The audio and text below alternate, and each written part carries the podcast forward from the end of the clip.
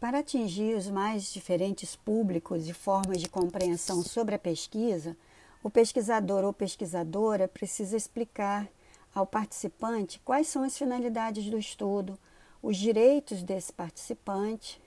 como, por exemplo, direito à confidencialidade, anonimato, ao ressarcimento de despesas que não se limitam somente às despesas de transporte e alimentação, mas quaisquer outras despesas que o participante de pesquisa e seu acompanhante possa ter em razão de sua participação na pesquisa,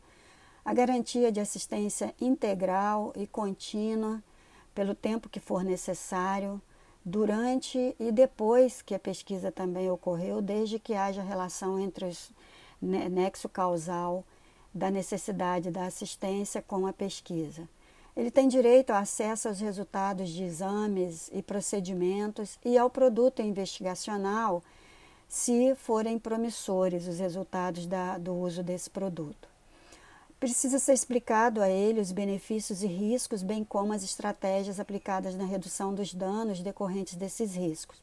Também se aborda os benefícios para a construção do conhecimento, onde e como serão divulgados esses resultados, evitando-se a exposição pública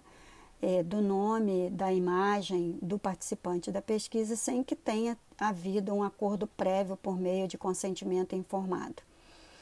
Para tanto, pode-se adotar diferentes formatos de comunicação, como os vídeos curtos, áudios,